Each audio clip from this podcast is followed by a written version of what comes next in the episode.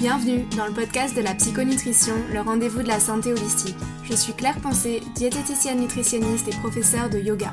Ce qui m'intéresse, ce n'est pas uniquement ce que vous mettez dans votre assiette, mais de vous aider à retrouver une relation saine et sereine avec votre corps et la nourriture. Dans ce podcast, je partage plein d'idées utiles et concrètes pour vous aider à atteindre votre poids idéal sans frustration ni régime et gagner confiance en vous. Si ce n'est pas déjà fait, abonnez-vous pour ne pas manquer les prochains épisodes et bonne écoute.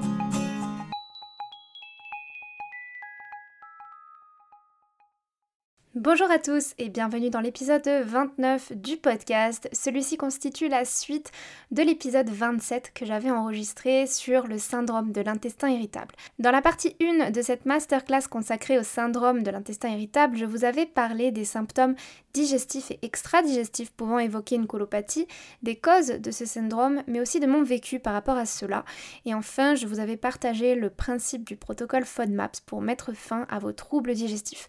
Je vous rappelle à ce sujet que vous disposez du guide du côlon irritable sur mon site internet dans lequel vous retrouverez le protocole en question de A à Z pour en finir avec vos problèmes de digestion et retrouver un confort digestif durable. Le guide est à 39 euros pour une durée limitée, donc s'il vous appelle, je vous invite à y jeter un œil sans trop tarder. Je vous mets les liens dans les notes. Aujourd'hui, je vais surtout m'attarder sur l'alimentation adoptée quand on est atteint du côlon irritable et des plantes que je peux vous recommander pour vous aider dans votre démarche. Pour rappel, le syndrome de l'intestin irritable, qu'on appelle aussi colopathie fonctionnelle, c'est un trouble qui se caractérise par une hypersensibilité des cellules nerveuses présentes dans le tube digestif. J'avais détaillé les quatre types de syndrome de l'intestin irritable qui existent, à savoir le euh, IBS C, D, M ou U, qui se manifestent donc par des symptômes différents. Euh, je vous les avais détaillés donc dans l'épisode 28 qui était sorti la semaine dernière. À ce jour, il faut savoir qu'il n'existe aucun traitement spécifique pour ce trouble digestif qu'est la colopathie fonctionnelle. Les mesures de précaution sont d'ordre hygiéno-diététique dans un premier temps, mais il est aussi intéressant de savoir effectivement que certaines plantes peuvent vous aider à optimiser vos résultats en complément des changements que vous allez instaurer. C'est parti donc pour cet épisode dans lequel nous allons parler de l'alimentation idéale en cas de côlon irritable, des plantes qui peuvent venir à votre secours et de toute la sphère psycho-émotionnelle qui, là encore, pourra vous aider à apaiser votre quotidien. Quels aliments privilégier et lesquels éviter? Alors j'avoue que je n'aime pas tellement cette question puisque cette vision binaire de l'alimentation qui compartimente certains aliments dans la case bon et certains autres euh, dans la case mauvais ne me correspond pas du tout. La nutrition est extrêmement complexe et certains aspects étant encore au-delà même de notre domaine de compréhension, il serait pour moi beaucoup trop réducteur de vous contraindre à suivre une liste d'aliments autorisés ou interdits. Donc mes conseils en matière d'alimentation vont plutôt relever du bon sens. Euh, évidemment, vous ne pouvez pas vous nourrir de gâteaux industriels ou de charcuterie toute la journée si vous voulez retrouver une bonne digestion, c'est assez évident. Pour autant, ça ne veut pas dire que vous n'avez euh, jamais le droit de manger euh, de la charcuterie ou des gâteaux. En revanche, euh, c'est vrai qu'il y a une fréquence d'équilibre à trouver, mais celle-ci, eh elle vous est propre. C'est quelque chose qu'on peut être amené à, déterminer évidemment quand on est euh, dans le cadre d'un suivi euh, nutritionnel, mais vraiment retenez que la fréquence d'équilibre, c'est quelque chose qui est propre à vous et que vous ne pouvez pas euh, calquer sur quelqu'un d'autre. Donc dans cet épisode, je vais plutôt vous donner quelques conseils d'ordre généraux pour alléger déjà les symptômes du côlon irritable. Mon premier conseil, c'est de miser sur les légumes et fruits cuits. Il faut vraiment avoir conscience que les fibres des crudités sont difficiles à digérer. Si vous avez un intestin sensible, Vraiment, mettez de côté les grandes assiettes de salade et les bouddha qui mélangent des carottes râpées et du chou rouge cru. Mangez plutôt des légumes cuits qui seront beaucoup plus digestes. Euh, vous pouvez les faire à la vapeur, à l'eau, rôtis au four, revenus à la poêle, euh, comme vous voulez, pour autant que ce soit cuit. Lorsque je donne ce conseil en consultation, il arrive souvent qu'on me réponde Mais on ne perd pas une tonne de vitamines à la cuisson Et oui, vous avez raison. C'est vrai qu'on perd des vitamines à la cuisson, forcément le cru est plus riche en vitamines que le cuit. Cependant, sachez qu'avec un côlon irritable, même l'aliment le plus riche en vitamines du monde, vous n'en assimilerez qu'une infime partie car votre intestin est enflammé et ne sera pas capable de faire son job à 100%. Donc vaut mieux manger quelque chose qui certes sur le papier est moins riche nutritionnellement parlant, mais d'en absorber un maximum du fait de sa digestibilité plutôt que de manger quelque chose de riche en vitamines dont non seulement vous n'assimilerez pas grand chose, mais qui en plus fermentera dans votre intestin et vous provoquera des ballonnements. Il est aussi communément admis que certains aliments parmi l'oignon, l'ail, l'échalote, le poivron, le chou, euh, la tomate, les fruits secs et les oléagineux en excès ne sont pas bien tolérés. Mon deuxième conseil, c'est de mettre l'accent sur les céréales demi-complètes. En matière de céréales, vraiment, privilégiez les semi-complètes avec et ou sans gluten, ça c'est vous qui voyez en fonction de votre sensibilité et d'éviter la farine blanche.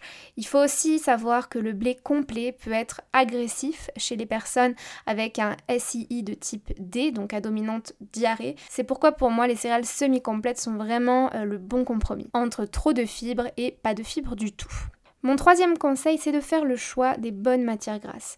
En général, les graines, elles sont assez bien tolérées. Euh, elles vont aussi apporter des fibres en même temps euh, que des bons acides gras. Elles sont beaucoup mieux tolérées que les noix d'ailleurs. Et il faut savoir, un petit tip que je donne souvent euh, en consultation, c'est que les oléagineux sans la peau sont plus digestes. Donc tout ce qui est amandes blanches, noix de cajou, noix de macadamia, ce sera beaucoup plus digeste que les oléagineux avec la peau, tels que l'amande complète, la noix du Brésil ou encore la noix de pécan. Après, les huiles de bonne qualité restent à intégrer dans votre alimentation. Mes deux préférées, c'est l'huile d'olive et l'huile de coco, mais vous avez aussi l'huile de chanvre qui est à consommer accrue uniquement et à conserver au réfrigérateur de préférence. Elle est hyper intéressante pour son apport en oméga 3. Par rapport aux produits laitiers, c'est vrai qu'ils sont généralement peu acceptés, étant donné le fait que le lactose soit un disaccharide et qu'il fait partie des FODMAP. Néanmoins, je vous invite à faire votre propre expérience. Comme je vous l'ai dit dans l'épisode 27, vous n'êtes pas intolérant à tous les types euh, de FODMAP. Voyez quel est votre seuil de tolérance et ça, il n'y a qu'en testant que vous pourrez le déterminer. Les yaourts et les fromages affinés sont aussi généralement mieux apprécié par les intestins fragiles que le lait. Dans tout ça, évidemment, je mets un point d'honneur à boire de l'eau, des infusions, mais surtout abstenez-vous de boire trop de boissons sucrées et ou gazeuses, ça ne pourrait qu'aggraver votre cas. Sur le plan de l'alimentation, si vous souhaitez euh, avoir un outil pratique, je vous conseille de télécharger l'application FODMAP de la Monash University, qui est la plus grande université d'Australie, euh, hautement reconnue dans le monde entier pour ses recherches sur les FODMAP. Elle a donc conçu euh, une application, ce sont les chercheurs de l'université qui l'ont pour euh, répondre à la demande des personnes atteintes du syndrome de l'intestin irritable. Et dans cette application, vous verrez qu'elle regroupe de nombreux aliments et qu'elle précise pour chacun d'eux la teneur en FODMAP qu'ils renferment. Donc vraiment, c'est un outil hyper précieux quand on sait bien s'en servir. Je vous invite seulement à faire euh, attention de, ne pas tomber évidemment dans l'excès et à éventuellement vous faire suivre pour euh, ne pas risquer de mal faire les choses. Je vous rappelle encore une fois que l'éviction totale et à long terme des FODMAPs est vraiment préjudiciable pour votre santé. Alors un petit point que je voulais faire aussi au sujet de l'alimentation, comme je le montre beaucoup sur les réseaux sociaux, c'est vrai que j'attache une importance capitale au fait de s'écouter et de manger ce qui nous fait nous sentir bien. Je bannis les dictates alimentaires selon lesquels une alimentation serait parfaite ou encore meilleure qu'une autre et je pense vraiment qu'au-delà des clés de santé indispensables à appliquer dans notre quotidien, il s'agit de trouver l'alimentation qui vous Si je décide de parler plus précisément de ce sujet, c'est parce que beaucoup d'entre vous m'ont demandé comment gérer un côlon irritable quand on est végétarien ou végétalien, sachant que la majorité des FODMAP sont contenus dans les végétaux, les légumineuses, les céréales, les produits laitiers, etc. Je tiens à répondre à cette question puisque certains d'entre vous le savent, j'ai été végétarienne pendant 4 ans et je ne le suis plus aujourd'hui. Néanmoins, je consomme une majorité de végétaux, c'est une des clés de santé fondamentales à appliquer dans son alimentation, mais pas que. Je consomme aussi une petite partie de produits animaux. Aujourd'hui, mon alimentation elle est essentiellement tournée vers une cuisine simple, végétale et saine. Elle n'est pas parfaite, mais elle est adaptée à ma constitution et elle me convient parfaitement. Avec une alimentation 100% végétale, il s'est trouvé que mes maux s'étaient intensifiés et les critères du végétarisme ne fonctionnaient pas pour moi. J'ai eu la chance de comprendre que ce n'était pas adapté à mon cas et de me remettre en question afin de découvrir les nuances avec lesquelles je m'y retrouverais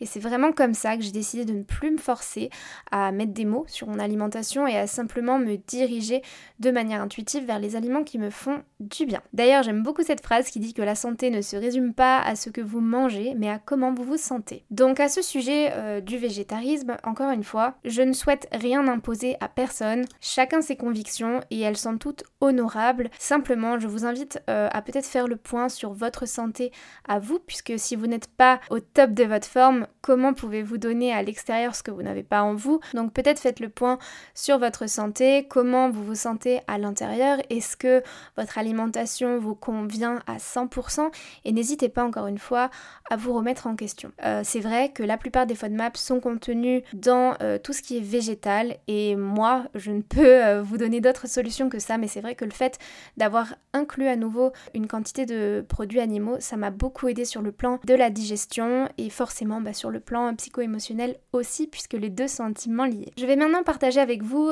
mes 7 compléments alimentaires favoris pour soulager les symptômes du côlon irritable.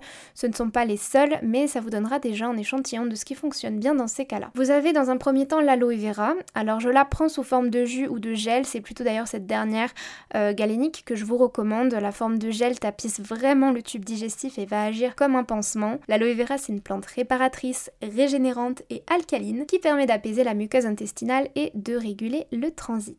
Vous avez ensuite la chlorella qui est une microalgue concentrée en chlorophylle. Elle possède des propriétés anti-inflammatoires, dépuratives et détoxifiantes et permet d'accélérer délicatement les transits endormis. Enfin, l'huile de coco, essentiellement composée euh, d'un acide gras saturé qu'on appelle l'acide laurique, elle a la particularité de ne solliciter que très peu le foie pour être assimilé, contrairement à tous les autres corps gras. Donc le foie, cet organe émonctoire déjà bien stimulé en cas de digestion difficile, vous verrez que l'épargner lui fera le plus grand bien. Aussi, les intestins paresseux euh, apprécieront grandement les effets de l'huile de coco, c'est en effet non négligeable. Vous avez ensuite les probiotiques, bien sûr, qui restent d'une efficacité remarquable pour tout type de déséquilibre d'ordre intestinal.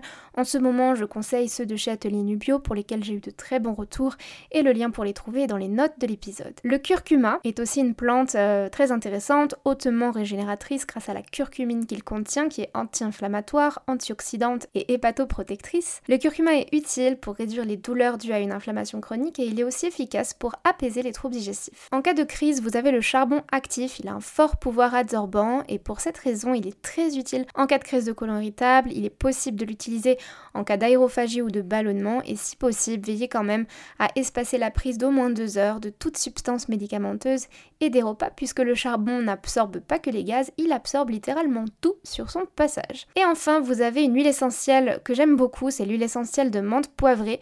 Elle va stimuler les fonctions digestives, notamment hépatiques et pancréatiques.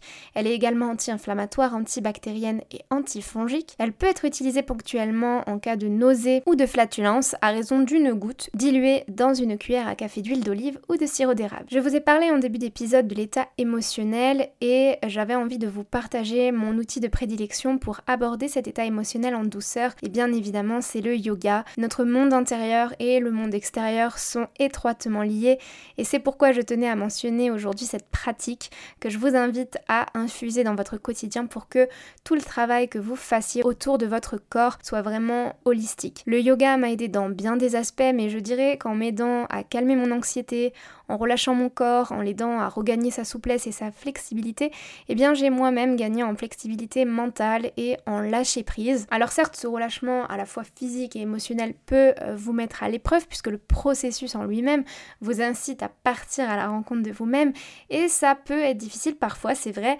Certaines émotions qu'on n'a pas envie de voir peuvent sortir et se manifester sous forme de larmes, de cris, de sensations désagréables ou inconnues dans le corps. Je vous parle de ça, c'est du vécu, mais en tout cas, sachez que c'est vraiment salvateur. Quoi qu'il en soit, le yoga peut véritablement vous aider à prendre de la distance face à un mental constamment parasité afin de faire un zoom out de votre vie, d'apprécier l'instant présent et d'exprimer votre gratitude. Ce travail peut également vous aider à prendre pleinement conscience que vous n'êtes pas le trouble, vous n'êtes pas le colon irritable et vous êtes bien plus puissant et que vous avez le pouvoir de dépasser cette difficulté de votre vie. Ne vous identifiez pas à votre colon irritable, vous verrez que ça vous aidera beaucoup à vous détacher de ce qui a toujours été pour emprunter un nouveau chemin, celui de la rémission de vos symptômes. Voilà pour ce deuxième épisode sur le syndrome du côlon irritable. J'espère qu'il vous aura apporté des clés et que vous pourrez les mettre en place dès aujourd'hui. Je vous invite à nouveau à consulter le guide du côlon irritable en cliquant dans les notes de cet épisode. Il est à 39 euros pour une durée limitée, donc profitez-en. D'ici là, eh bien écoutez, prenez soin de vous. Je vous dis à très bientôt dans un prochain épisode. Ciao ciao Si cet épisode vous a plu, n'hésitez pas à le partager sur vos réseaux sociaux, à me laisser un commentaire sur Apple Podcast ou un avis 5 étoiles sur votre plateforme d'écoute préférée. Je vous dis à bientôt sur le podcast de la psychonutrition.